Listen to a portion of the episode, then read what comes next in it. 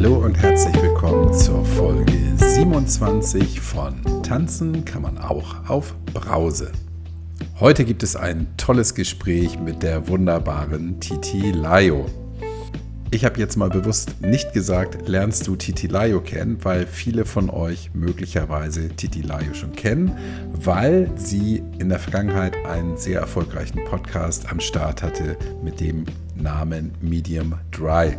Der Podcast läuft jetzt nicht mehr, ist aber selbstverständlich noch abrufbar und das kann ich auch nur empfehlen, da reinzuhören.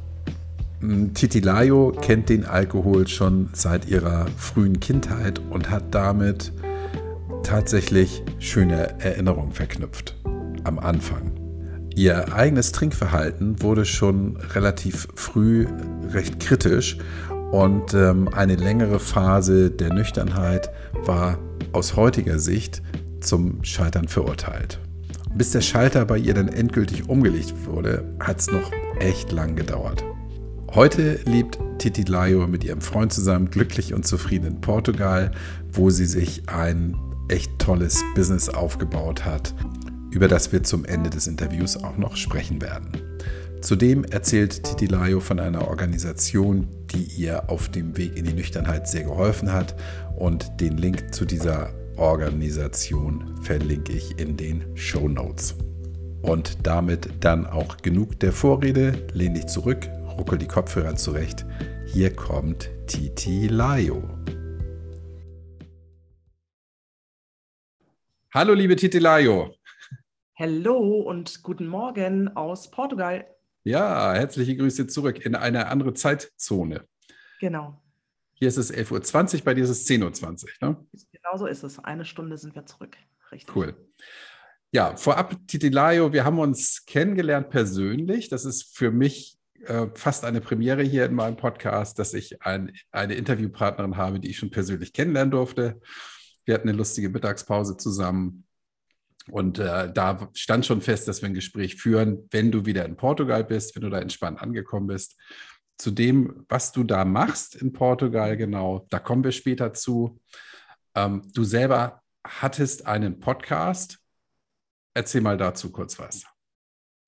Genau, ich habe ähm, im Dezember 20, ist auch gut, dass ich gar nicht mehr so genau weiß, wann wir angefangen haben, oder im Januar, nee, oder im Januar 2021 habe ich ja gemeinsam mit meinem Podcast-Partner den Podcast Medium Dry ins Leben gerufen. Ähm, genau, und das lief auch ganz gut, bis auf den Moment, als mir bewusst wurde, dass mein Podcast-Partner einen Rückfall hatte. Das habe ich erst nicht so ganz gemerkt was wahrscheinlich auch daran liegt, dass äh, ja, das Thema Alkohol einfach ein Thema ist, was mich schon immer in meinem Leben begleitet und ich auch lange co-abhängig war und es einfach nicht wahrhaben wollte. Ja, und dann habe ich das irgendwann gemerkt und es auch offen angesprochen. Wir haben es auch im Podcast offen angesprochen und haben dann erstmal eine Pause eingelegt, haben dann nochmal einen Versuch gestartet und es hat aber nicht mehr funktioniert, leider. Aber immerhin gibt es 16 Folgen und ich glaube, die sind tatsächlich ganz spannend, weil mhm hm, das Bespannende daran war halt, ne, ich bin eine Frau, er ein Mann, er jünger, ich älter. Ich war schon länger nüchtern, er war kürzer nüchtern und wir sind einfach in sehr vielen äh, Bereichen sehr unterschiedlich, aber es hat ganz gut harmoniert. Also das war so das Feedback, was ich von verschiedenen Leuten bekommen habe. Ja, also reinhören, Medium Dry. Der Podcast ist ja noch, ist ja noch zu hören. Genau. Denke ich mal, aber eine Fortsetzung wird es in der Form wahrscheinlich nicht geben. Wird es nicht mehr geben. Es macht mhm. keinen Sinn. Nein. Okay, ja. Gut, jetzt hast du ja schon gesagt, Alkohol begleitet dich dein Leben lang. Mhm. Erzähl mal. Ähm, ich weiß gar nicht genau, wo ich da anfangen soll. Also, wenn du mich so fragst, ähm, begleitet dich dein Leben lang, dann denke ich sofort an meinen Vater. Man muss dazu sagen, dass mein Vater mein Stiefvater war. Der lebt leider nicht mehr, ist tatsächlich auch ja, an der Krankheit gestorben. Also mein Vater war alkoholabhängig, was ich ganz lange nicht verstanden habe oder auch nicht wahrhaben wollte. Und für mich ist es bis heute so, dass der Geruch von Alkohol, also gerade von starkem Alkohol, so wie Whisky ähm, oder ja, Gin, wie auch immer, in mir so ein ganz wohliges Gefühl auslöst.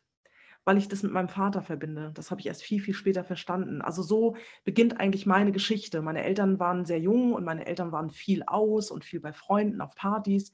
Und ähm, ich habe oft auf der Brust von meinem Vater, bin ich, also ne, habe mich da so eingekuschelt und ähm, bin da halt eingeschlafen und wurde auch oft von meinem Vater nach Hause getragen, wenn sie ne, die Partys verlassen haben oder die Party. Und das heißt, ich habe ja immer diesen Geruch nach Alkohol, der, der war mir ja bekannt, den kannte ich ja. Und deswegen verbinde ich das irgendwie oder verband das mit Geborgenheit. Also so hat es quasi angefangen. Mhm. Und wann bist du denn selber das erste Mal mit Alkohol ernsthaft in Berührung gekommen? Also ich glaube, das erste Mal ernsthaft so mit 14, 14,5. Da habe ich mich mit meinem ersten Freund betrunken, aber ehrlich gesagt gar nicht bewusst, sondern die haben mich, also er und seine Schwester haben mich betrunken gemacht. Und ich weiß nur, dass ich dachte, ich möchte sterben, weil sich alles gedreht hat. Und zwar, jetzt kommt es mit Slivovitz. Also ich meine, schlimm. Oh, oh, oh. Genau. Genau, wir haben Maxien gespielt und ich war völlig betrunken und mir ging es ganz schlecht. Dann, glaube ich, habe hab ich erstmal nichts mehr getrunken, aber mit 16 habe ich das erste Mal angefangen, so aus Liebeskummer alleine zu trinken. Fand oh. ich extrem schick. Mhm. Fand ich extrem schick. Okay, also der klassische Weg geht ja so mit Freunden ausgehen, trinken, kennenlernen, was das so mit einem macht. Und du hast mit 16 schon allein getrunken für dich.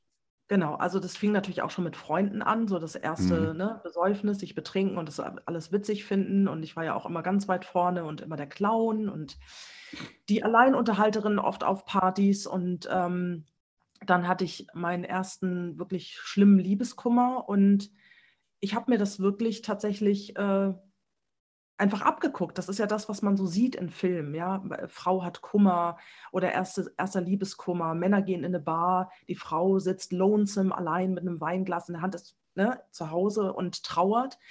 Ich gebe zu, ich fand das irgendwie sexy, dieses Bild. So. Mhm. Und ähm, ich bin dann wirklich losgegangen. Ich habe in so einem Vorort von Wiesbaden ge gelebt und bin dann wirklich in die nächste Dorfkneipe und habe mir dann zwei 1,5 Liter Flaschen Apfelwein gekauft. Das habe ich auch schon mal in einem anderen Podcast erzählt und habe die relativ zügig ausgetrunken. So.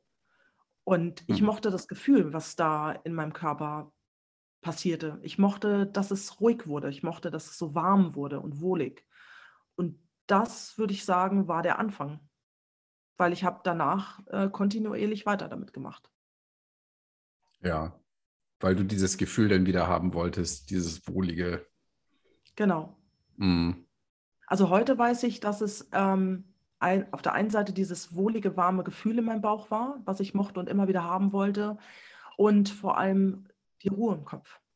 Mhm. Ich habe endlich Ruhe im Kopf gehabt. Ich habe schon sehr, sehr früh über sehr vieles nachgedacht und ich war auch kein unbeschwertes Kind. Also ne, ich war so ein, ich hatte keine unbeschwerte Kindheit, das wollte ich mit, damit sagen. Und ich habe mir schon sehr früh, viel zu früh, viel zu viele Gedanken gemacht. Mhm. War dir denn damals klar, dass dieses wohlige Gefühl und diese Ruhe im Kopf auch immer einen Preis mit sich bringt, nämlich dass du dann am nächsten Tag eben mit dem Schädel aufwachst und es dir dann eher schlecht geht? Überhaupt nicht. Ich habe mhm. mir überhaupt keine Gedanken gemacht und dabei war ich schon aufgeklärt. Also bei uns wurde offen über alles gesprochen, ob jetzt Sexualität, Drogen.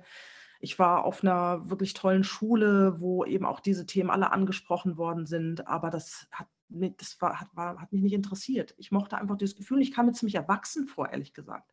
Ich habe das mit Erwachsensein verbunden. Mhm. So, ich habe ja sehr früh auch leider angefangen zu rauchen. Ich habe mit 14 angefangen zu rauchen. Und dann hatte ich abends immer so schön mein Set und dann habe ich äh, mir mein Getränk aufgemacht, vorzugsweise Bier. Und dann habe ich Zigaretten dazu geraucht und habe dann Fernsehen geguckt. Fand ich gut. Mhm. Mhm. Und aus heutiger Sicht, wann wurde das dann also dass es schon bedenklich war, das wissen wir, das weißt du mhm. heute, dass es damals schon bedenklich war. Aber wann wurde es denn für dich bedenklich, dass du gesagt hast, irgendwas ist hier, läuft hier schief?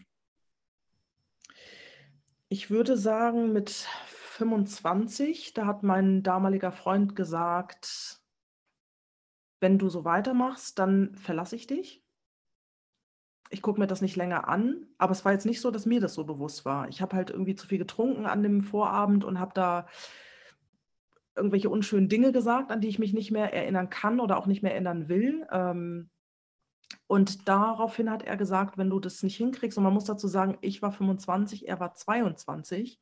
Und er hat schon erkannt, dass das nicht mehr so ganz normal ist. Und daraufhin habe ich meinen ersten Entzug gemacht, wobei der war nicht groß dramatisch. Habe das auch in einer Suchttherapie äh, gemacht und äh, war da auch tatsächlich anderthalb Jahre.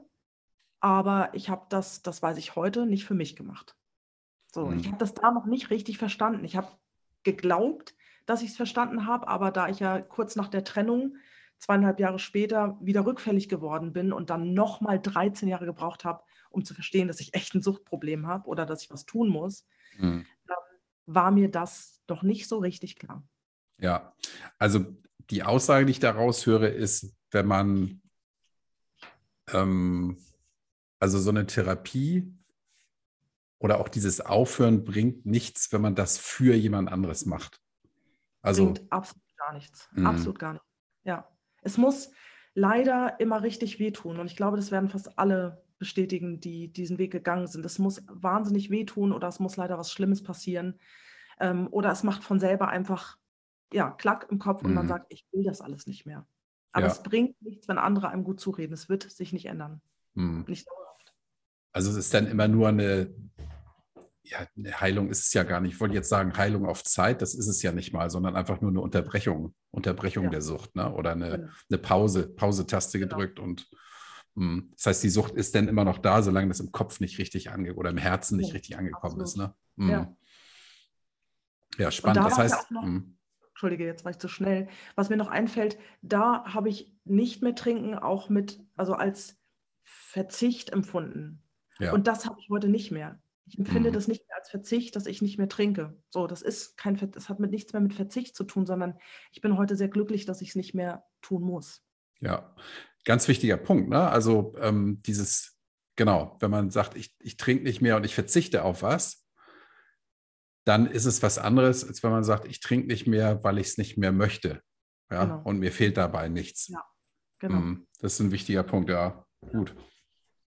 Ähm, also dein Freund ist geblieben, weil du aufgehört hast und ihr habt euch dann wegen anderer Geschichten irgendwie getrennt mhm. und dann hast du wieder angefangen. Genau. Das mhm. hat, äh, glaube ich, keine vier, fünf Wochen gedauert und es war auch gar nicht so aus dem Kummer heraus, sondern es war, ach so, genau, es war tatsächlich ähm, eher Übermut. Also ich habe damals ähm, in einem Gospelchor gesungen und ähm, das war, wir hatten einen Auftritt mit diesem Gospelchor, es war ein wunderschöner Auftritt in St. Pauli in der Kirche und die Stimmung war einfach ausgelassen und fröhlich. Und später haben wir halt gesagt, wir feiern alle noch bei dem Chorleiter. Und da mhm. gab es Weißwein, werde ich nie vergessen. Und da habe ich gedacht, naja, ein Glas werde ich ja wohl schon trinken können. Ja. Aus diesem Glas, ich, ich, war, ich weiß noch, ich sehe genau, wie ich da in dieser Küche saß, die Sonne schien, viele, viele Menschen, gute Laune und ich habe ein Glas nach dem anderen getrunken. Ich war total betrunken. Und mein damals schon Ex-Freund hat gesagt, er hat es an dem Tag irgendwie kommen sehen. Ich war so übertrieben gut drauf, das war so übertrieben überschwänglich und er hatte das irgendwie im Gefühl, dass mir das passieren könnte und genauso kam es. Wow, also nicht mehr, du hast ja nicht mal gesteigert, sondern du hast gleich von 0 auf 100 Vollgas genau. ja. durchgetreten genau. und ähm, wow. Ja. Und das machst du ja nicht bewusst. Hm. Und ich habe gedacht, ja, ein Glas und das andere habe ich dann verdrängt. Und ich, ich kann mich nicht mal mehr erinnern, wie viel es war. Es war sehr viel. Hm. Wirklich sehr viel. Aber du weißt jetzt auch wahrscheinlich nicht mehr, was du jetzt nach dem ersten Glas gedacht hast. So, ach komm, ein zweites geht noch oder einfach nur. So habe ich garantiert gedacht. So hm. habe ich garantiert gedacht, aber ich ja. weiß es nicht mehr. Lange her. Das war denn der Anfang vom Wiedereinstieg in die. Ja, hm. genau. Ja. Das war 2005, genau, da war die Trennung.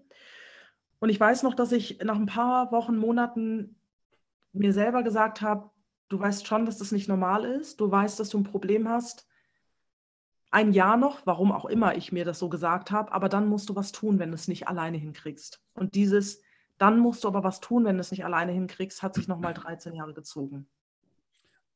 Es ist ja auch wahrscheinlich für dich aus heutiger Sicht völlig unsinnig zu sagen, noch ein Jahr, was soll in dem Jahr passieren? Ne? Ja, genau, also. genau. Ja, aber ja, man hat ja so eine ganz komische Logik dann. Also man redet mhm. sich das ja irgendwie schön. Ähm, ja, dieses Jahr noch, weil es ist so anstrengend, weil ja, jetzt äh, kommt das Kind auf die weiterführende Schule oder also man, man hat ja immer Gründe, die, die man sich mhm. überlegen kann. Ja, ja, genau. Warum man dieses Jahr noch trinkt. Ja, und ich war halt noch nicht so weit. Und das ist, glaube ich, auch so ein Punkt ich war einfach noch nicht so weit. Also ich, ich bedauere nicht viel in meinem Leben, aber das ist schon so, dass ich manchmal denke, schade, dass ich das nicht schon einfach eher gemacht habe. Mhm. So, ich bin jetzt nicht 99, aber trotzdem denke ich irgendwie, weil ich das Leben jetzt so genieße und das so schön finde, also mit all seinen Höhen und Tiefen. Es ist ja nicht anders jetzt, komplett anders das Leben, aber ähm, ich mag mein nüchternes Leben. Und das hätte ja. ich mir schon früher gewünscht oder gegönnt. Mm. Aber was hätte denn damals passieren müssen? Beziehungsweise die Frage lautet ja, was ist dann 13 Jahre später passiert, dass du dann aufgehört hast? Ähm, also 2018 war, glaube ich, mein schlimmstes Jahr. Ähm, ähm, mein Sohn war in der Spätpubertät, sage ich jetzt mal, mit 18. Es war wirklich ganz, ganz schlimm. Ähm, ich hatte einen Führungs, ja, einen Job, also in Führung an einem, an einem großen Empfang äh, in einer tollen Kanzlei und ich dachte, das wäre mein Traumjob und das entpuppte sich dann aber zum Albtraumjob. Ähm, ich habe viel zu viel gearbeitet, war viel zu viel unter Druck habe immer mehr dadurch auch getrunken und ähm, ja, alles lief so aus dem Ruder. Ich hatte so das Gefühl, ich habe keine Kraft mehr. Ich bin auch ziemlich krank geworden, also auch so krank, dass ich dann mehrfach in eine Klinik musste. Ähm, ja, und irgendwann hat es Peng gemacht, der Klassiker. Ich habe dann meinen Job verloren. Das hat überhaupt nichts mit dem Alkohol zu tun, sondern weil ich halt anscheinend nicht mehr so performt habe. Und dann lag ich erst mal fünf Wochen zu Hause im Bett und habe wirklich nur noch an die Decke gestarrt und hatte wirklich Depressionen und, und war einfach kreuzunglücklich. Und dann kam der rettende Anruf tatsächlich aus Portugal. Das ist nämlich auch der Grund, warum ich heute hier lebe. Ähm, von einer Freundin von meiner Mutter, also einer Schulfreundin. Und die sagte, Mensch, wenn es dir doch gerade nicht so gut geht und du gerade keinen Job hast und eh freigestellt bist, ich bin jetzt erstmal für drei Monate in Kanada, willst du nicht auf mein Haus und auf meinen Kater aufpassen? Und ich habe sofort, Kai, ich habe wirklich sofort Ja gesagt. Mhm. Weil ich habe sowieso eine ganz, ganz, ganz besondere Beziehung zu Portugal. Warum weiß ich nicht, aber es ist einfach so. Und ich habe da nicht lange überlegt und habe dann gesagt, ich mache das. Mhm. So. Zu der Zeit hast du aber noch getrunken, oder? Zu der Zeit habe ich noch getrunken, mhm. ja. Der musste mhm. ja eigentlich, als du deinen Job verloren hast, musst du ja dann wahrscheinlich nochmal nochmal eine Schippe draufgelegt haben, oder? Nee, tatsächlich nicht mehr. Ich war so, ich war so durch mit allem. Ich war so mhm. fertig und da war mir auch klar, so ich tue jetzt was. Und da muss man auch dazu sagen, das war im äh, Mai, Juni 2018, da bin ich tatsächlich zur Suchtberatung gegangen, die Frauenperspektiven e.V. Ähm, die sitzen in Hamburg-Eimsbüttel. Ähm, und da habe ich dann das erste Mal quasi vorgesprochen, habe gesagt, ja, ähm, ich war ja schon mal vor 13, 15 Jahren bei euch. Ich würde ganz gern mal wieder einen Termin machen. Ja. Und habe da die ersten Gespräche geführt. So. Mhm. Da war mir klar, so, ich ebne mir jetzt selber den Weg. Ich will was ändern. Ich muss aufhören. Da war es mir sehr, sehr klar. Ja, mhm. okay. Also da, da war der Wille dann da. Genau, also ich wusste, es geht, also ich dann, also zu dem Zeitpunkt war es so hopp oder top. Ich wusste, entweder eskaliert es jetzt völlig, dass ich mich völlig gehen lasse mhm. und nur noch trinke oder dass ich jetzt die Reißleine ziehe. Und ich lebe viel zu gerne, als dass ähm, ich mich hätte fürs Erstere entscheiden können. Ja. Das, das, passt nicht zu mir und mein, meiner Idee vom Leben. So. Mhm. Da kam dieser Anruf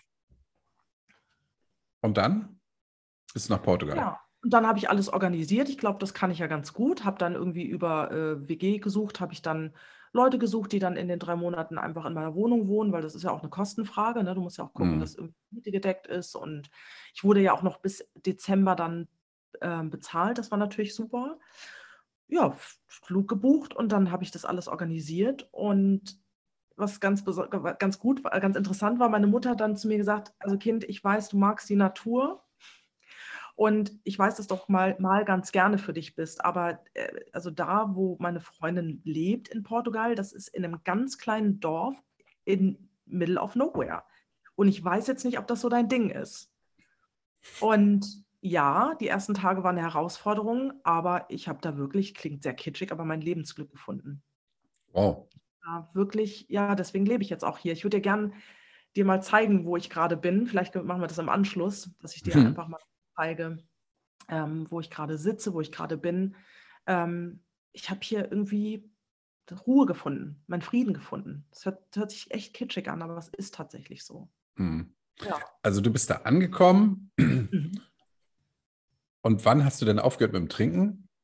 Mit dem Trinken habe ich wirklich erst aufgehört am, am 2. Januar 2019. Also ich habe ähm, den Weg dahin vorbereitet, indem ich mich um Therapieplatz gekümmert habe, also auch schon mhm. vor der ähm, Reise nach Portugal. Mhm. Ähm, ich hatte also mit der Frauenperspektiven e.V. besprochen, dass nach, der, ähm, nach meiner Auszeit, das waren drei Monate, wenn ich zurückkomme, dass ich dann die Therapie beginne und äh, parallel schon nach einer Klinik gesucht. Ja. Nach einer richtigen Klinik. Ne? So, mhm. äh, also ich habe mich um alles gekümmert. Also du gehst ja erst in, machst diese Therapie, das sind so Art Vorgespräche bei der Frauenperspektiven e.V.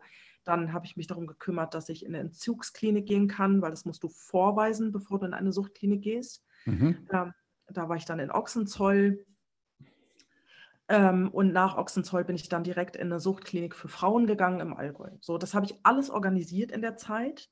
Es fühlte sich irgendwie auch gut und richtig an und ich habe meine komplette Suchtgeschichte aufgeschrieben. Ich habe tagelang, wochenlang, monatelang meine Geschichte geschrieben wie es angefangen hat, wann ich angefangen habe zu trinken, was ich erlebt habe, ähm, wie sich das angefühlt hat. Also eigentlich ja, mein, mein ganzes Suchtleben sozusagen.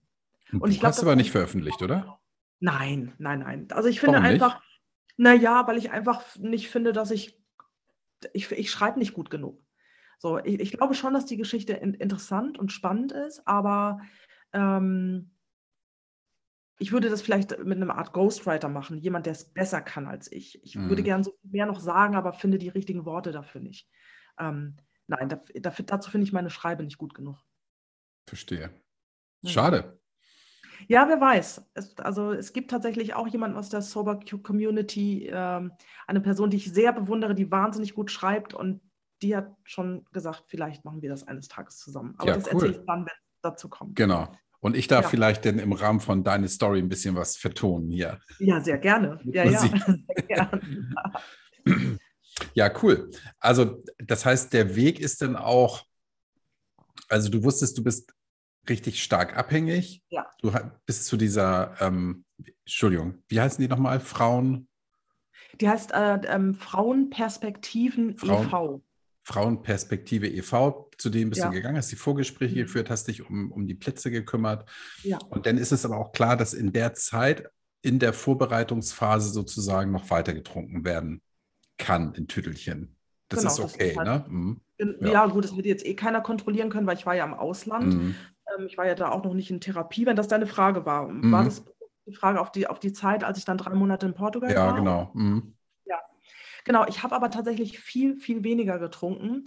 Was ich gemacht habe, ähm, dadurch, dass ich ähm, mit Ängsten zu kämpfen hatte, slash habe, ist es viel besser geworden. Also manchmal überkommt mich so eine ganz diffuse Angst in, in der Dunkelheit und gerade wenn ich alleine bin. Und ähm, ich war ja nun mal in einem Dorf und zu dem Zeitpunkt war es so, dass in diesem Dorf, in dem wir auch jetzt leben, lebte eben nur diese Freundin von meiner Mutter in dem Haus. Und die mhm. war zu der Zeit ja nicht da und ich war da ganz allein. Und manchmal habe ich wieder diese Panik bekommen, diese Ängste. Und dann habe ich ein, zwei Gläser Wein getrunken, aber eigentlich nur, um die Angst zu unterdrücken. Mhm. Ähm, mir war gar nicht mehr so nach Trinken. Ich habe zwar jeden Abend so ein kleines Glas getrunken oder zwei. Was schlimm war, war, wenn Freunde mich besucht haben. Dann habe ich wieder übertrieben und da ging es mir auch oft nicht so gut. Also ich erinnere mich dann einige Male, wo ich äh, da echt über der Kloschüssel hing und äh, also so wieder völlig außer Rand und Band und wieder kein Ende gefunden. Ja. oh, tragisch, ne? Ich muss ja. jetzt die ganze Zeit an Shining denken, weißt du, mit dem ja, Jack Nicholson genau. im, im Gebirge da. So, ja, absolut. So ein einsames Haus. Ja, genau, genau.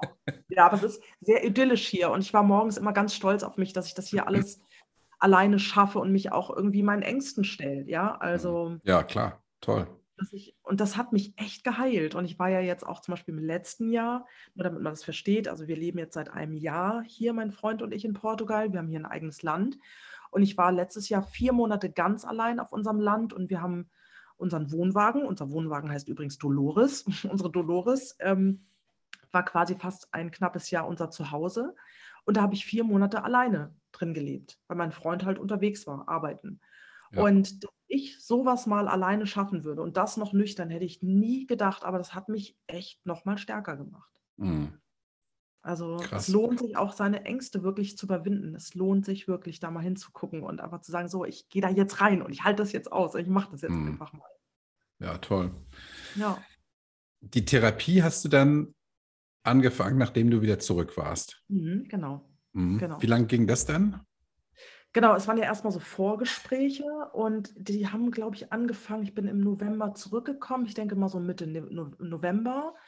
Genau, dann gingen die Gespräche los. Das war noch keine richtige Therapie, das waren so Vorgespräche und da fängt man dann an, alles vorzubereiten. Also jetzt sind wir wieder bei den Frauenperspektiven. Mhm. Ne? Und dann haben wir die Anträge gestellt. Du musst ja einen Antrag bei der Rentenversicherung stellen. Du musst eine Klinik finden. Du musst eine Entzugsklinik finden. Genau, und das äh, zog sich so. In der Zeit habe ich aber sehr, sehr wenig getrunken, muss man sagen. Mhm. Aber eine Entzug, das, ich muss das jetzt mal verstehen. Mhm. Eine Entzugsklinik muss dann trotzdem sein, obwohl du schon so deutlich weniger getrunken hast. Also der Körper muss dann irgendwie komplett da leergefegt werden. Oder warum, warum Also, denn Suchtklinik, ich- äh, so eine Genau, Entzugsklinik soweit noch? genau, soweit ich informiert bin, ähm, ist das Voraussetzung. Also du musst nachweisen, dass du eben wirklich, wirklich äh, schon länger abstinent bist, bevor du die Ach so, okay. Suchttherapie Mhm. in der Suchtklinik machen darfst. Genau. Und das ähm, habe ich gemacht. Bei mir war es relativ kurz. Also ich glaube, viele gehen dann in die Entzugsklinik so zwei, drei Wochen. Bei mir waren es Mhm. acht Tage. Das war irgendwie in Ordnung. Wahrscheinlich, weil ich schon sehr wenig getrunken habe. Und genau, und dann war ich eben in Ochsenzoll. Das war so der erste Weg und das war auch, muss ich ganz ehrlich sagen, der härteste Gang. Das möchte ich nicht nochmal erleben. Wie Also lange ich warst du da? Äh, acht Tage. Ach so, acht Tage in Ochsenzoll. Genau, genau. Mhm. Da in der Entzugsklinik. Okay. Was war, schon- was war da so schlimm? Das ist, das ist, also ich, ich muss jetzt gerade noch mal so drüber nachdenken, mm, was man da sieht, das, das, ähm, das ist schockierend. Also weißt du, wir Mhm. haben ja immer so Bilder im Kopf, ähm, wie Leute auf Drogen so einen Entzug machen. Ich sag mal so wie Kinder vom Bahnhof Zoo, ja, das haben wir ja alle gesehen damals. Oder ja, wenn Leute eben irgendwie ja, von, von Drogen entziehen. Aber keiner zeigt einem, wie es ist, wenn Menschen einen Entzug äh, von Alkohol machen. Ne?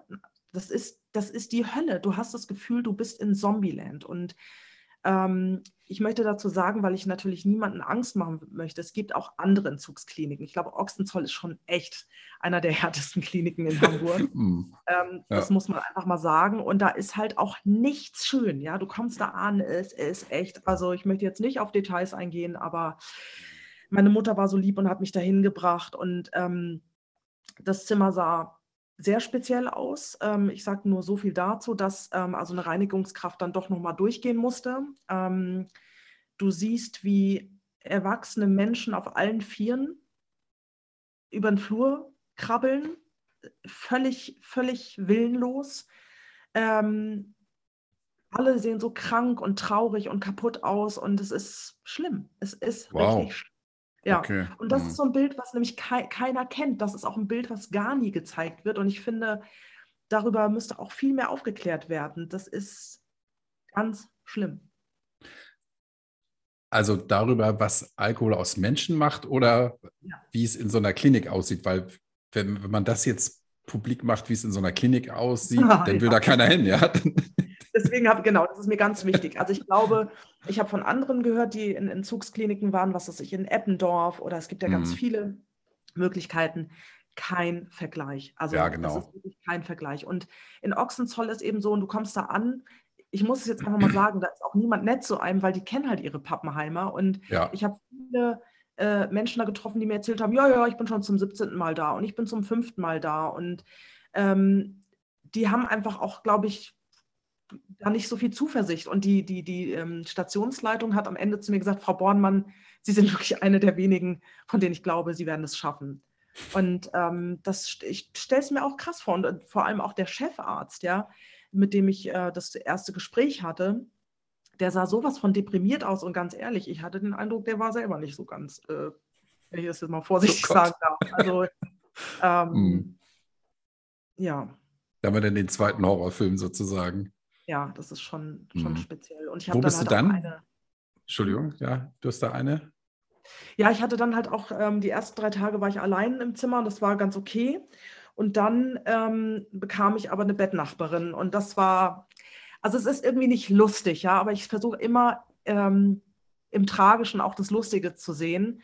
Die kam da an, die war also wirklich, die hatte wirklich noch also drei Acht im Turm und ähm, kam da dazu im Entzug, weil ihr, ihr Mann sie da zum hundertsten Mal reinbrachte.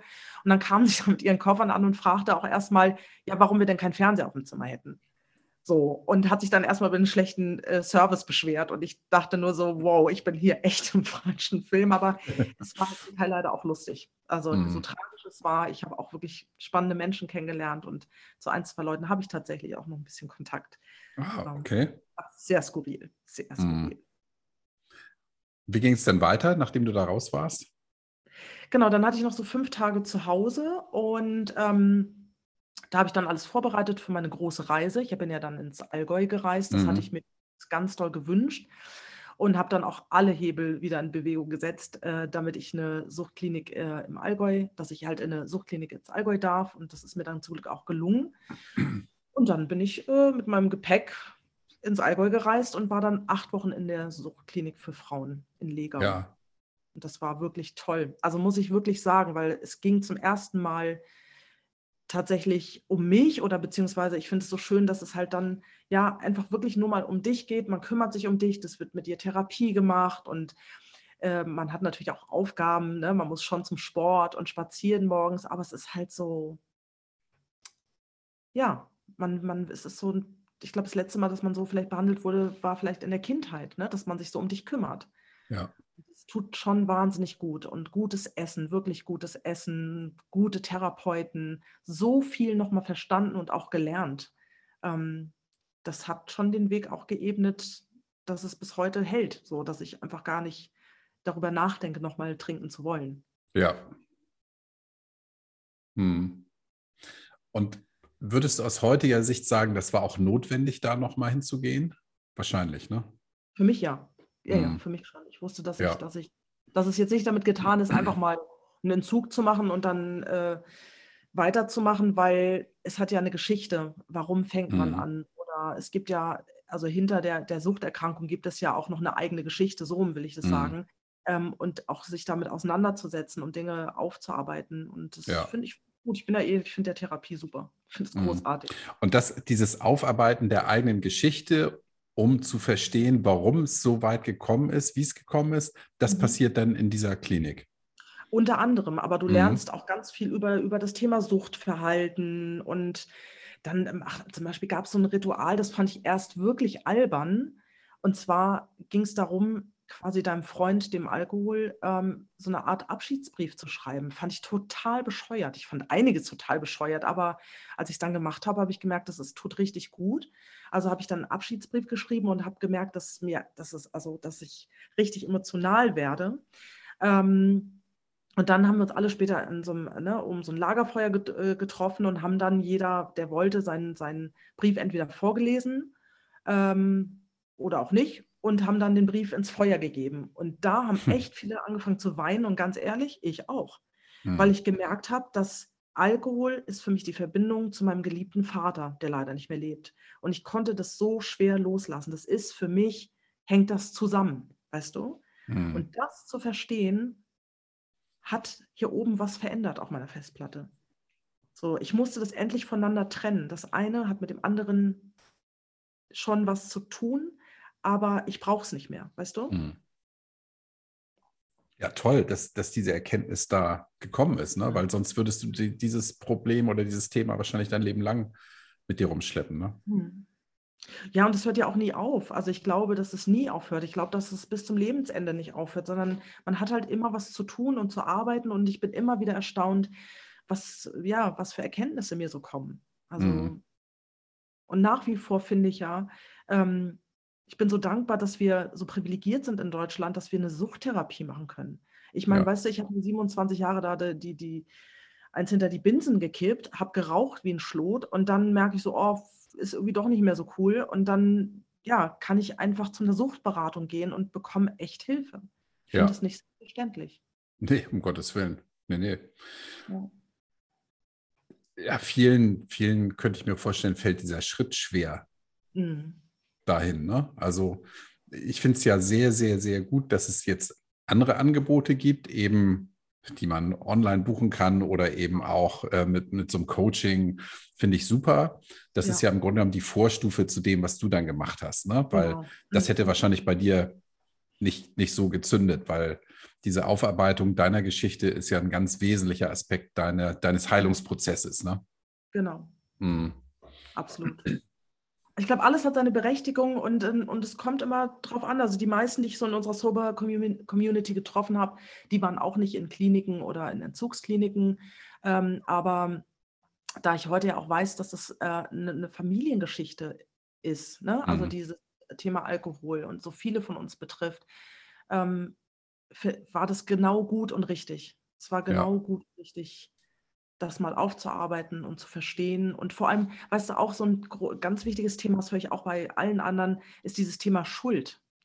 Man denkt ja immer so, man ist schuld, du bist, ich bin zu blöd, andere können doch auch aufhören, warum kriege ich das nicht hin? Nee, weil du nämlich süchtig bist. So. Und wenn du süchtig bist, dann kannst du eben nicht so einfach aufhören. Und ja. da habe ich einfach so viel gelernt in den, in den verschiedenen Gruppentherapien, warum, wieso, weshalb. Also echt gut. Hm. Ja. Wichtiger Punkt, ne? Dieses, diese Schuldfrage ähm, und diese, diese Verzweiflung, denn dass, dass jemand sagt, ich bin selber zu doof dazu, das macht einen ja dann noch wieder unglücklicher und treibt einen ja. möglicherweise dann nochmal wieder einfach in diese Spirale rein. Ne? Mhm. Du bist dann zurückgekommen aus dem Allgäu, entspannt und nüchtern und, und ja. ähm, deutlich schlauer, was das Thema angeht, als vorher. Und bist dann wieder in dein, in dein normales Leben eingestiegen oder wie ging es dann weiter für dich? Ähm, ja, noch nicht ganz. Also ich habe die Therapie dann wieder weitergemacht. Also dann ging es richtig los mit der Therapie. Das ist äh, auch vielleicht nochmal ganz ähm, wichtig an der Stelle zu sagen, dass nach der ähm, Suchttherapie, also in, wenn du in so einer Suchtklinik bist, dann ist es ganz wichtig, anschließend noch eine richtige Therapie zu machen. Also das heißt, ich war in so einer Gruppentherapie und Einzeltherapie bei den Frauenperspektiven e.V. Ähm, und das habe ich noch fast zwei Jahre gemacht. Das heißt, ich war, glaube ich, dienstags immer zur Gruppentherapie und donnerstags hatte ich halt Einzeltherapie. Mhm. Ähm, und dann habe ich mir Gedanken gemacht, ja, wie geht es eigentlich für mich weiter? Also, was waren denn so die Faktoren in meinem Leben, die mich dazu gebracht haben, auch oft noch mehr zu trinken? Ähm, weil am Ende war es tatsächlich so, dass ich eigentlich immer nur von Wochenende zu Wochenende gedacht habe und freitags schon froh war, wenn ich einfach nur die Tür hinter mir zumachen konnte und trinken konnte. So. Mhm. Und einer der Auslöser, warum ich noch mehr getrunken habe, war zum Beispiel der Druck, der Stress im Job, den ja auch viele kennen. Ja, so dass dieses, dass man immer, immer noch mehr leisten muss, dass man eigentlich schon merkt, man kann nicht mehr. Und da war mir klar, okay, das will ich so nicht mehr. Also auch da muss, muss ich was verändern. Da, das ja. ist eine wichtige Stellschraube, an der ich halt arbeiten muss. Und ja. Genau, und dann habe ich äh, tatsächlich erstmal einen Halbtagesjob in der Kanzlei angenommen, auch wieder am Empfang, weil ich wusste, ich will dieses 40-Stunden-Ding nicht mehr. Und ich habe aber parallel angefangen, äh, meine Selbstständigkeit vorzubereiten. Mhm. Also für mich war ähm, diese Zeit hier in Portugal, da hatte ich ein Erlebnis, ähm, weiß jetzt gar nicht, wie ich das erzählen soll, weil es sehr speziell ist und man, es ist es klingt so ein bisschen komisch, aber ich hatte eine Vision tatsächlich.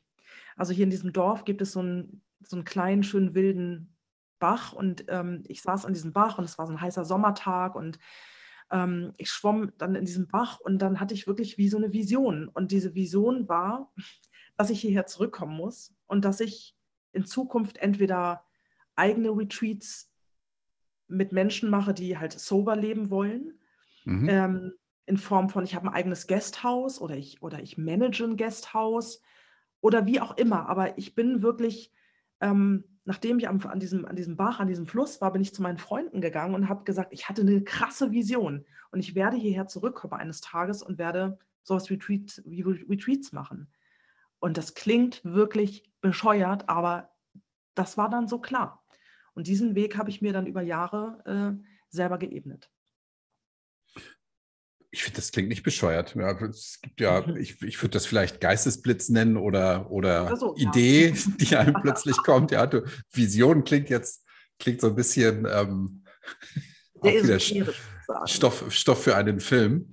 Ja. Ähm, aber ich finde das ich meine, weißt du, mir kommen die besten Ideen unter der Dusche, ja. Dass ja, das habe ich auch mit der Dusche. Ja, ähm, stimmt. Das äh, hat wohl auch einen Grund, weil man da nämlich entspannt ist und ja. die Gedanken einfach freien Lauf haben. Und es ging, ich laufe leider im Moment nicht mehr, aber ja. beim Laufen hatte ich das auch ganz, ganz, ganz oft, ja. Dass wenn ich irgendwie einen Knoten im Kopf habe und ge gelaufen bin, da kamen mir die Ideen. Und wenn man in so einem Bach schwimmt, ist das vielleicht ja. auch so. Der, der, Geist lässt los und plötzlich, bam, kommt da was durch, wo du sagst, hey, das, das ist in mir, das kommt dann raus. Ja, das war so klar und es war, ja. ich war davon auch nicht mehr abzubringen. Und ähm, einer dieser äh, Kumpels, Freunde, der schrieb mir neulich auch über Facebook, er sagte, es ist so unglaublich, ja, wenn ich sehe, was du da schon aufgebaut hast in den letzten zwölf Monaten und dass du genau das, was du damals gesagt hast, jetzt auch wahr machst ich kann es nicht fassen und es ist irgendwie schön. Also mhm. manchmal kann ich selber nicht fassen, Kai, wenn ich ganz ehrlich bin, aber es ist gut, einfach dann dem auch zu folgen und es einfach zu machen. Ja. Mit allem Risiko, mit allem Risiko, das sage ich dir. Es bringt ja auch immer ganz viel, birgt ja auch ganz viel Risiko. Ja, ja, natürlich. Du hattest also einen Halbtagsjob, weil du gesagt hast, ich will aus diesem Stress raus, ja. der, der dich kaputt gemacht hätte. Genau.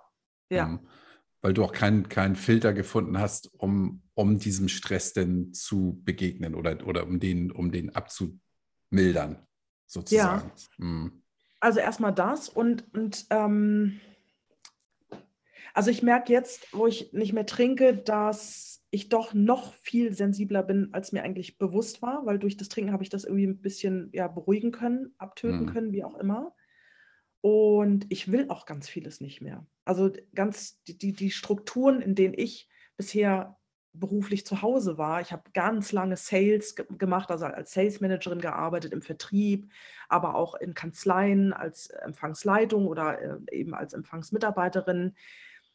Ich fühle mich da nicht mehr wohl.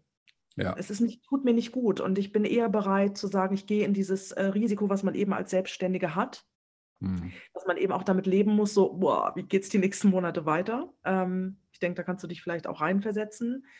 Ähm, als weiterhin in diesen Strukturen zu leben. Das tut mir nicht gut und es, ja, diesen Druck halte ich auch nicht mehr aus auf Dauer. Ja. Könnte ich jetzt auch viel zu sagen, mache ich aber nicht, weil es geht ja hier nicht um mich, sondern um dich, ja, aber das ist ein, ein ganz wichtiger Punkt, ähm, den ich auch tatsächlich erlebt habe, glaube, wenn man an einen Punkt kommt, wo man sagt, es geht hier nicht weiter, dann muss man halt einen anderen Weg suchen. Ja. Der Weg kann dann nicht die, die Sucht oder die Droge sein, sondern da muss man eben sehen, mit dem Risiko, ja, wie mhm. du sagst, nichts ist im Leben ohne Risiko. Selbst wenn man sagt, ich bin 30 Jahre in meinem Job und bleib da, ist ja. auch ein Risiko, ja, denn äh, ist man genau. möglicherweise doch der Erste, der rausfliegt, weil man einfach betriebsblind geworden ist. Genau. Ähm, und ich kann das, ich kann das voll unterstützen und unterschreiben. Ähm, dass so ein gerade beruflicher Stress, behaupte ich mal, nicht sein muss, weil es eigentlich immer eine Alternative gibt. Absolut. Absolut. Ich habe mal ein Buch gelesen, das heißt Die Mäusestrategie, fällt mir gerade ein. Ja. Ähm, das ist ganz interessant. Das hat, haben wir damals, ich habe in der Bank gearbeitet und das hat jeder Mitarbeiter geschenkt bekommen. Ähm, das, das Buch hat eigentlich dazu gesorgt, dafür gesorgt, dass ich mein Leben dann verändert habe. Okay weil da laufen so ein paar Mäuse durch ein Labyrinth und ähm, ist auch egal, um es abzukürzen. Die Quintessenz ist, du kannst im Leben alles machen, du musst dir nur der ähm, Konsequenzen bewusst sein. Mhm. Ja, du kannst alles machen. Wenn jemand sagt, ey, ich habe drei Kinder und ich, ich muss das hier so machen, nein, du kannst die Kinder auch verlassen, wenn du willst. Ja, musst halt mit Dann, den Konsequenzen ja. leben können. Ja. Oder sagst, ich habe einen gut bezahlten Job. Ja, Du kannst auch einen Job machen, der weniger gut bezahlt wird, kannst auf 50 Prozent gehen. Das hat alles seinen Preis, aber ähm, wie hoch ist der Preis, diesen Stress sich anzutun? Und ich glaube, da sind wir uns ähnlich, ja, dass du für dich erkannt hast, nee, das macht mich kaputt. Das, und das macht mich nicht glücklich vor allen Dingen, ja.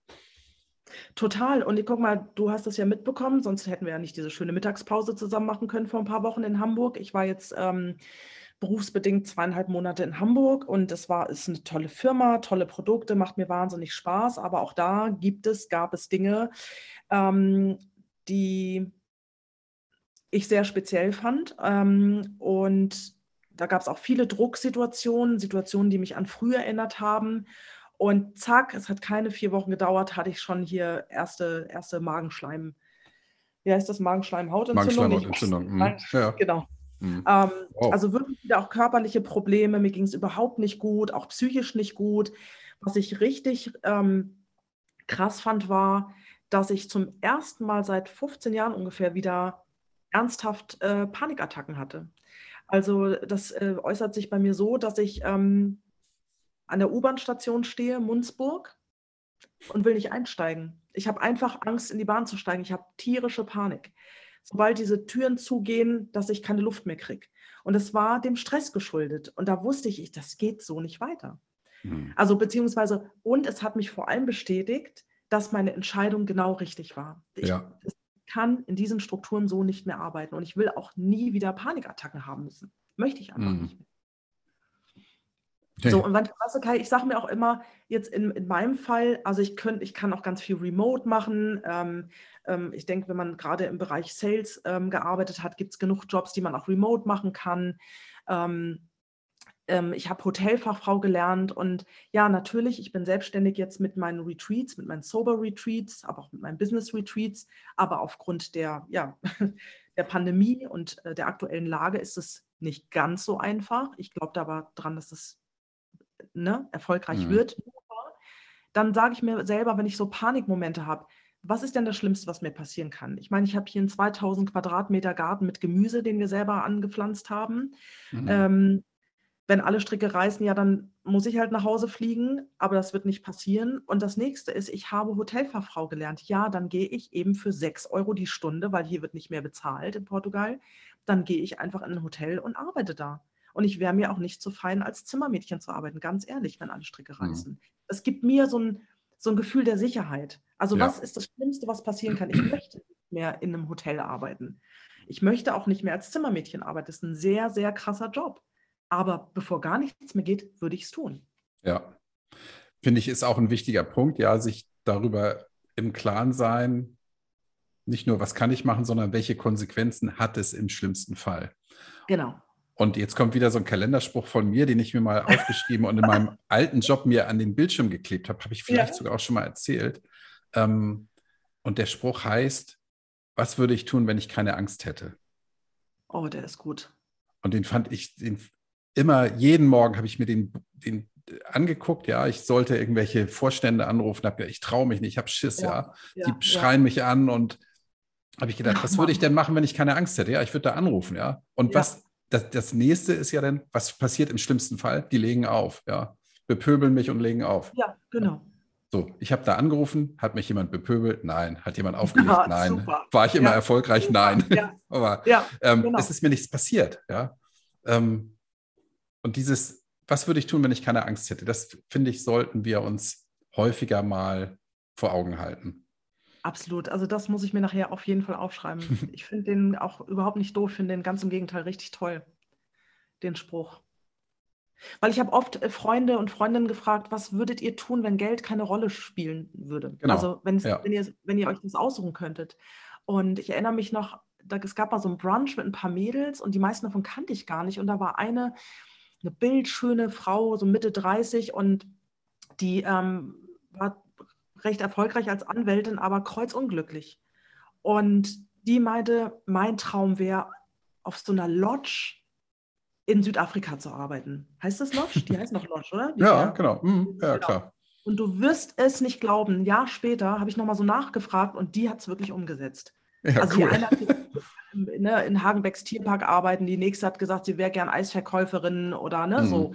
Und die hat es echt umgesetzt. Und die kam aus ganz, ganz reichem Elternhause und war sehr unter Druck. Und bei der hätte ich es am wenigsten gedacht. Und die hat es gemacht, fand ich richtig. Ja, cool. Ja. Fand ich richtig gut. Ja. Super. Ja, das ja. heißt natürlich nicht, dass jeder seinen Traum leben kann, aber ähm, ja. oder naja, könnte schon, aber das kann natürlich, also es kann nicht jeder machen. Das, das, ja. Es gibt eben doch ein paar Zwänge, die, wo man dann sagt, nee, mit den Konsequenzen kann und will ich nicht leben. Das ist, genau. ja, auch, ist ja auch logisch. So, ja. jetzt kommen wir aber nochmal zu dir persönlich zurück. Ähm, jetzt sind wir ein bisschen abgeschweift. Du hast, du hast die Therapie gemacht, die hat dich begleitet, du hast wieder gearbeitet und hast in der Zeit aber schon deine Selbstständigkeit vorbereitet.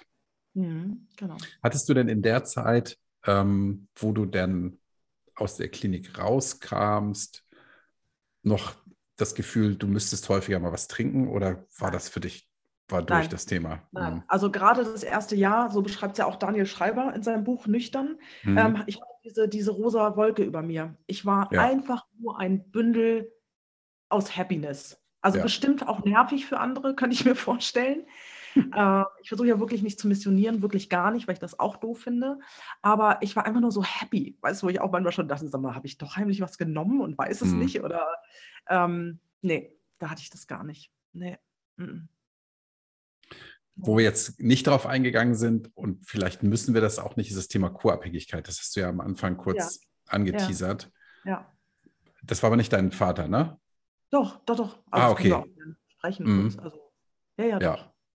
Ja. Also du hast gesehen, der hat ein ernstes, ernstes mhm. Alkoholproblem und ähm, hast aber versucht, ihn da zu schützen und. und ja, ja, genau. Mhm. genau. Nee, vor allem wollten meine Schwester und ich ihn retten, weil unser Vater hatte äh, Anfang der 2000er hatte er ein äh, Aneurysma ähm, und wäre fast gestorben. Dann hat er es überlebt und dann haben die Ärzte auch ganz klar gesagt, so, der darf nie wieder was trinken. Und da waren wir natürlich ganz klar so, Papa, ne, das musst du wissen und du darfst nie wieder trinken. Und wir waren uns auch erst ganz sicher, dass er das alles verstanden hat und auch nie wieder anfängt.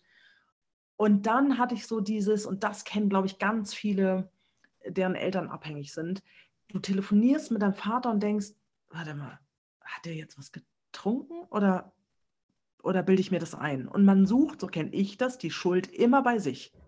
Ja, ach, ich bin auch echt gemein und warum unterstelle ich ihm das? Ich meine, der hat ja auch ein Aneurysma gehabt, vielleicht spricht er deswegen komisch. Also man, man belügt sich die ganze Zeit selber. Hm. Dann gab es diesen, diesen einen Abend, als meine Schwester und ich mal wieder äh, zu Besuch bei unserem Vater waren. Und als wir die Treppe hochgingen, äh, im Hausflur roch es schon so ein bisschen angebrannt. Und das kannte ich so von ihm, wenn er früher für uns gekocht hat.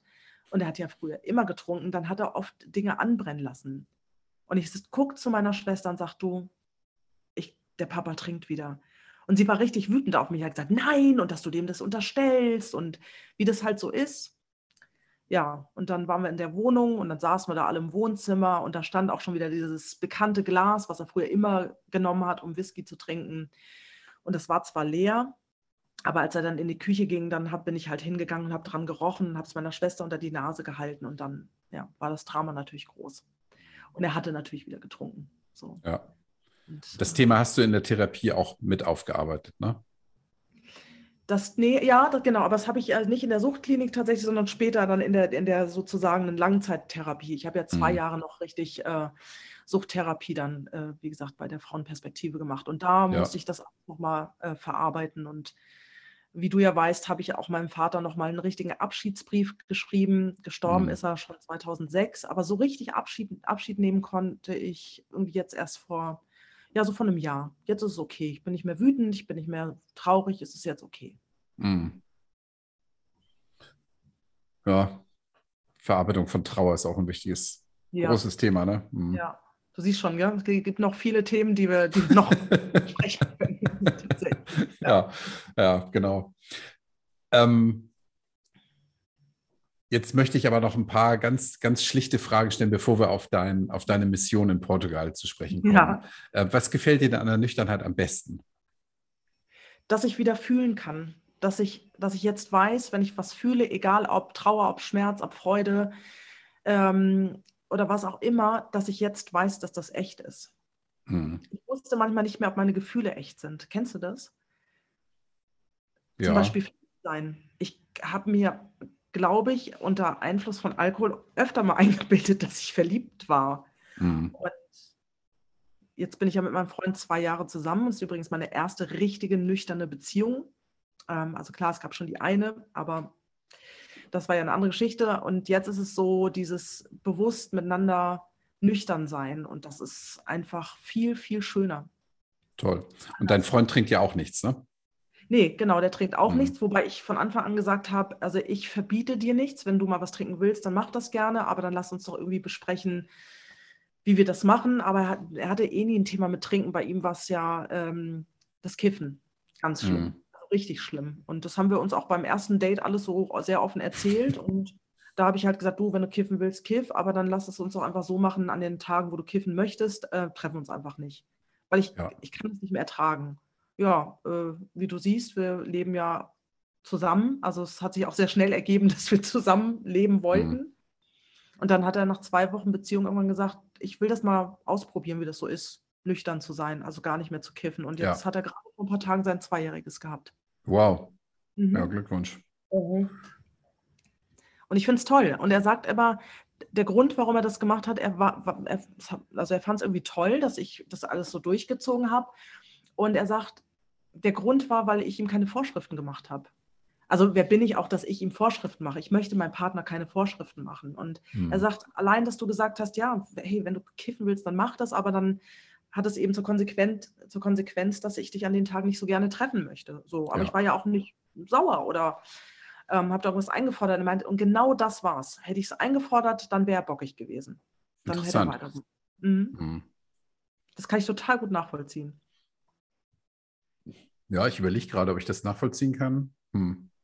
Ich mag das auch nicht, wenn man mir Vorschriften macht. Ich habe da auch so, ich bin da dann auch tatsächlich so ein bisschen stur. Ist albern, Mhm. aber ich finde, man sollte sich eh keine Vorschriften machen oder sich so gegenseitig so erziehen. Das ist irgendwie nicht gut. Hm. Ja. Stimmt. Jetzt erzähl mal, was du in Portugal machst, liebe Titilayo. Ja, lieber Kai, also aktuell ist es tatsächlich so, wir haben uns ja einen Hektar Land gekauft. Wir wohnen hier im wunderschönen zentralen Norden Portugals. Ist so ungefähr so eine Stunde 20 von Porto entfernt. Ich denke, das kennen die meisten. Mhm. Und ja, wir leben hier wunderschön im Grün und ähm, genau auf diesem Hektar Land ähm, erfüllen wir uns tatsächlich den Traum einer kleinen Farm. So, und diese Mhm. Farm besteht jetzt aus 2000 Quadratmeter Gemüsegarten, einem Hund, der mir zugelaufen ist und einem Kater, der mir zugelaufen ist oder uns. Mhm. Und das ist jetzt dieses Leben, was wir als Privat Titilayo und Richie führen. Mhm. Und ich äh, tatsächlich mache ja hier meine Retreats. Äh, insgesamt gab es auch schon zwei, drei Retreats, drei sogar, die ich, ähm, das erste Mal tatsächlich 2019 habe ich einen Retreat gemacht und dann zwei 2021. Und das ist tatsächlich mein Business. Mhm. Erzähl mal, was ist das genau? Genau, du musst dir so vorstellen, ich habe mir ähm, irgendwann auch überlegt, wa was ist eigentlich mit all den Leuten, die jetzt so wie du und ich nüchtern leben wollen? Gibt es eigentlich für die spezielle Angebote? Und ganz ehrlich, ich habe dann irgendwann angefangen zu googeln und so richtig viel bis gar nichts. Also es gab halt wirklich nichts. Und wenn es irgendwas gab, dann war es irgendwo in den Staaten oder es war nicht ansprechend. Mhm. Und ich habe gedacht, es muss doch möglich sein, dass Menschen, die nüchtern reisen wollen, ich habe jetzt keine schönere Bezeichnung dafür, irgendwie einen Ort äh, finden können oder, oder ein Reiseangebot, wo sie einfach in einem geschützten Rahmen eine gute Zeit verbringen können. So, Ja. und daraus sind also meine Sober Retreats entstanden. Ich mache auch noch Business Retreats für Unternehmen, aber ich denke, jetzt hier im Podcast ist es interessanter, mal über die Sober, Pod, äh, Mhm. Sober, Sober Retreats zu sprechen. Ja. Das heißt, es geht immer äh, um kleine exklusive Gruppen. Das heißt, ähm, die Maximalgröße wird nur, sage ich mal, aus zwölf äh, Teilnehmern bestehen, ähm, weil ich das wichtig finde, dass die Gruppe nicht zu groß ist. Und Mhm. je nachdem, was gewünscht wird, also äh, suche ich dann dementsprechend die Locations aus. Ich bin die Agentur. Ja, das wir nehmen nehmen mal anhand von dir. Du kommst auf mich zu, Kai, und sagst, Titilayo, ich möchte gern mit äh, meinen Podcast-Zuhörer und ZuhörerInnen eine Reise buchen und wir möchten gerne ähm, acht Einzelzimmer und wir möchten gerne ein bisschen Stand- Stand-Up-Paddling. Wir wollen vielleicht noch eine kleine Wanderung machen mit einem anschließenden Picknick an den Wasserfällen. Stell uns doch mal was Schönes gut, zusammen. machen wir. Mhm. Genau, Ja. ja. genau, ist schon gebucht. Mhm. Genau, also ich berate dich natürlich auch dahingehend und dann Mhm. stellen wir diese Reise gemeinsam zusammen. Und genau, in so einem Paket ist dann unter anderem mit drin, wenn es gewünscht ist, der Transfer von und zum Flughafen. Und äh, ja, am, am Ende des Tages geht es darum, dass du dich um nichts kümmern musst. Also ich Ja. kümmere mich um das ganze Rahmenprogramm. So, und du kümmerst dich dann zum Beispiel um die Inhalte. Ja.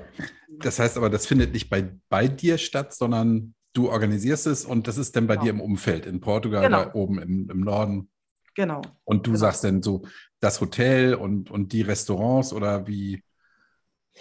Äh, Genau, also es ist ein bisschen anders und zwar, also hier gibt es wunderschöne Quintas, das sind wirklich so alte traditionelle, ja, wie so Höfe, aber die dann zu ganz tollen Hotels ähm, Mhm. quasi gestaltet worden sind und die gibt es in sehr einfach bis wahnsinnig luxuriös. Ich bin Mhm. immer wieder erstaunt, was für tolle Häuser es hier gibt. Also zum Beispiel jetzt direkt hier bei uns äh, im Dorf gibt es ein wunderschönes ähm, Hotel, also eine ehemalige Quinta. Die hat acht Zimmer, wunderschöne, großzügige, sehr luxuriöse Zimmer ähm, mit Infinity Pool, einem Tennisplatz. Also ja, Blick auf die Serra da Arada, das ist hier unser Gebirge. Und das ist dann etwas, was du bei mir buchen kannst. Okay. Ah, mhm. Genau. Und, wenn da du ist dann gewährleistet, dass, dass man da nüchtern sein kann. Genau, weil es Ungefährdet. Mhm.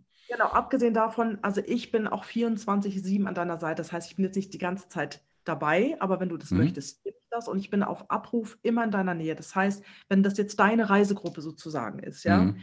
und du sagst, Titilayo, das Bett quietscht, ähm, die Croissants sind nicht weich genug oder was auch immer man für, für Probleme oder Wünsche hat, dann bin ich diejenige, die sich darum kümmert. Das Ja, ist mir verstehe. wichtig, ne, dass du Ja. als mein Kind da ähm, kein Problem mit hast. Genau. So. Cool. Genau, aber nochmal, äh, da wo, wo wir dann uns aufhalten, also Mhm. meine Gruppe und ich, Genau. da wissen wir, wir werden nüchtern bleiben können, ohne dass, dass da Gefahren lauern im Hintergrund. Genau. Also ich Mhm. sorge sowieso im Vorfeld dafür, dass, dass es dann nichts in der Nähe gibt. Klar, jemand, der ausbüchsen möchte, ja, jemand, der Ja, sagt, das ist ja oh, nicht die Frage, ja, das klar. können wir natürlich nicht garantieren. Aber das ist das, das, ähm, das Besondere auch A, diese Kinder sind immer wirklich in einem geschützten Rahmen. Also das kann man Mhm. auch wörtlich nehmen, weil sie immer eine schöne Mauer drumherum haben. Also so eine alte Mauer, das ist jetzt nicht wie eine Festung, sondern eher, eher sehr schön und passt dann auch passend zu dem Gebäude. Ähm, und selbstverständlich sorge ich dafür, dass A, weder was ausgeschenkt wird, noch dass Alkohol im Haus ist. Das ja, ist ganz cool. Ne? So. Und die, Ja. die Gruppen sind aber dann, die stehen vorher fest. Also wenn, wenn ich jetzt sage, ich möchte jetzt alleine so eine Reise buchen und mich an dich wende, könnte ich mich da irgendwo mit anhängen oder ist das eher so, dass man sagt, wir haben hier Gruppen, die kommen? Also sowohl als auch. Ähm, wie gesagt, ich bin ja noch ähm, so in der Mache. Also aktuell zum Beispiel werde ich zwei Retreats im Juni anbieten. Mhm. Ähm, und das ist zum Beispiel sowas, wo du dich äh, quasi dranhängen könntest. ja, Also, genau. Mhm, okay. Kannst, ja? Also wir machen jetzt so ein Me-Time-Retreat, da freue ich mich schon sehr drauf. Einmal vom 4.6. bis zum 11.6. und einmal vom 12.6. bis zum 19.6. Und das wird tatsächlich so ein Retreat sein, wo es wirklich nur um dich geht. Also da ist ein Einzelcoaching dann dabei. Ähm, da machen wir eine Wanderung zu den Wasserfällen. Da geht es viel um so Achtsamkeitsübungen. Und das ist was, ähm, wo du sagen kannst, ja, das äh, ne, spricht mich an, das finde ich irgendwie schön. Ähm, da kannst du dann quasi buchen. Also ich würde mich sehr freuen, wenn du kommst, Kai. Ähm, findet man das Angebot auf deiner Seite oder wie, wie komme ich an die Informationen? Genau, also ähm, tatsächlich ist es so, dass wir jetzt hoffentlich in der nächsten Woche mit dem Retreat online gehen. Das heißt, äh, man findet das dann unter theofflinehotel.com Mhm. oder man findet das tatsächlich äh, bei Instagram äh, unter theofflinehotel ähm, und auch bei Facebook. Und genau, und da sind dann alle weiteren Informationen drin. Da kann man dann mich anschreiben oder mich auch Ja. anrufen, wenn man noch Fragen dazu hat. Genau. Toll, finde ich eine ganz, ganz großartige Idee, gerade wo du sagst, sowas gibt es in Europa offenbar in der Form Mhm. so noch nicht. Mhm. Finde ich cool. Ja, vor allem habe ich halt nochmal überlegt, ob ich das in Zukunft auch noch ein bisschen individueller gestalte, weil ich tatsächlich aus der Community hier und da mal Anfragen bekomme. Es muss ja auch nicht immer jetzt ein wirklich schon vorab geplantes Retreat sein, sondern tatsächlich habe ich mir überlegt, wenn mich jetzt, was weiß ich, Leute aus der Community anschreiben, ansprechen, sagen, du, ne, wir kennen uns ja alle hier aus der Community, wir sind irgendwie zehn Leute, kannst du uns was Schönes zusammenstellen, dann kann ich das auch relativ einfach stricken. Ja, da Mhm. verdiene ich natürlich jetzt nicht viel Geld dran, aber irgendwie finde ich das, freue ich mich am Ende wirklich, wenn die Leute hierher kommen, wenn ich den Leuten einfach zeigen kann, wie schön diese, die Region ist. Ich suche den Leuten das passende Haus, ich erkläre den Leuten, wo sie die- sich einen Leihwagen nehmen können. Klar muss ich da auch ein paar Penunzen dran verdienen, aber das ist dann nicht das Big Business, aber fände ich halt irgendwie auch schön. Weil es tatsächlich mal eine Frage von jemandem aus der Community war, der sagt, Mensch, wir sind eine kleine Gruppe, wir sind so acht bis zehn äh, Leute, aber irgendwie, wir finden immer nichts. Ja, Mhm. also was irgendwie uns A anspricht und B, wo wir einfach auch wissen, ja, da sind wir in einem geschützten Raum, da ist vielleicht auch jemand, den wir ansprechen können, der uns da ein bisschen was zusammenstellt. Und die Idee finde ich irgendwie schön. Ich finde es auch super. Also mir geht es auch so, wenn ich, wenn ich an Urlaub denke, denke ich immer erstmal an Planung, Stress und Mhm. Organisieren. Ja, und da habe ich überhaupt keine Lust zu. Da bin ich auch gern bereit, was für zu zahlen, dass das jemand für mich macht. Also ja, theofflinehotel.com. Genau, und gerade weißt du, wenn man in der Gruppe ist, dann wird es ja dann auch wieder günstiger. Also ich rede jetzt nicht von einem mhm. Retreat, wo wir wirklich sehr, sehr viel Inhalt bieten. Aber wenn da eine Gruppe zusammenkommt und das sind, was weiß ich, acht Leute, die sagen, wir nehmen uns zwei Mietwagen. Ähm, es muss jetzt nicht irgendwie die luxuriöse Quinta, also sprich Unterkunft sein mit Infinity Pool und Tennisplatz, so wie jetzt bei uns hier im Dorf. Mhm. Äh, wobei das auch ehrlich gesagt noch top also ist vom Preis und echt bezahlbar ist. Du, das gibt so tolle, tolle Häuser, die man wirklich für kleineres Geld. Ähm, ja, sich, cool. Ne? Ja. Also meldet euch bei Titilayo. Sie hat das richtige Angebot für euch. Ich ja, finde das toll. Ich danke dir fürs Gespräch. Sehr gerne. Und ähm, freue mich auf den weiteren Kontakt zu dir. Prima, mich Alles auch. Gute. Tschüss. Bis dahin. Tschüss.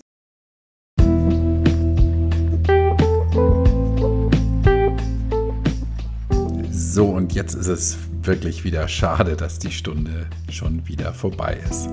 Aus eigener Erfahrung kann ich übrigens jetzt schon sagen, dass das Organisationstalent von Titilayo und die Ideen, die sie hat, wirklich sensationell sind. Ihr Business, was sie da sich in Portugal aufbaut, das wird laufen, da bin ich mir ganz sicher. Und wenn du dazu Fragen hast oder dich dafür interessierst, die Titilayo zu besuchen oder von ihnen eine Reise organisiert zu bekommen, wie auch immer, dann kannst du dich direkt an sie wenden. Ihre Adresse habe ich auch in den Shownotes verlinkt. Jetzt kommt noch mein übliches Blabla zum Ende. Wenn du mich unterstützen möchtest, hinterlasse gerne 5 Sterne bei iTunes und oder Spotify, weil etwas anderes habe ich nicht, von dem ich hier leben kann mit meinem Podcast. Und ähm, wenn du selber Gast werden möchtest für ein Interview oder im Rahmen von deine Story anonym, dann schreib mir gerne Mail an kai.tanzkameraufbrause.de und für Fragen, Anregungen und Kritik bin ich natürlich auch immer zu haben. Das war es dann auch schon für heute. Ich freue mich auf die nächste Sendung und bis dahin, denke mal dran, tanzen kann man auch auf Brause.